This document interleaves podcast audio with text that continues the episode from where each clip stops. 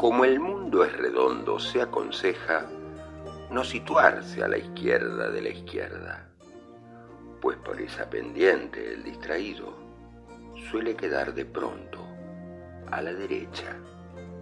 Se han dado casos, se repiten tanto en estos tiempos de confusa urgencia, que el que quiere cambiar la flor de mano debe ejercer la ciencia y la paciencia, pero no en breves raptos o relámpagos, ni a palos con el águila agorera, tampoco en conversadas salamancas de sexo y saxo y de pilosa niebla. Esas raras maneras del hartazgo suelen ser distracciones pasajeras, sintomatipo de que el ocio endémico sustituye la historia por la histeria. Hay que ser consecuente con la furia, escoger entre el viento o la veleta.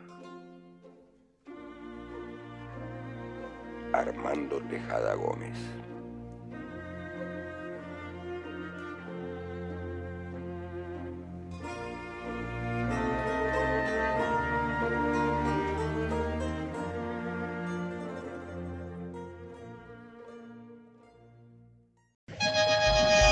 Radio El Ceibal. Una marea de voces. Radio comunitaria transmitiendo desde las islas del Delta.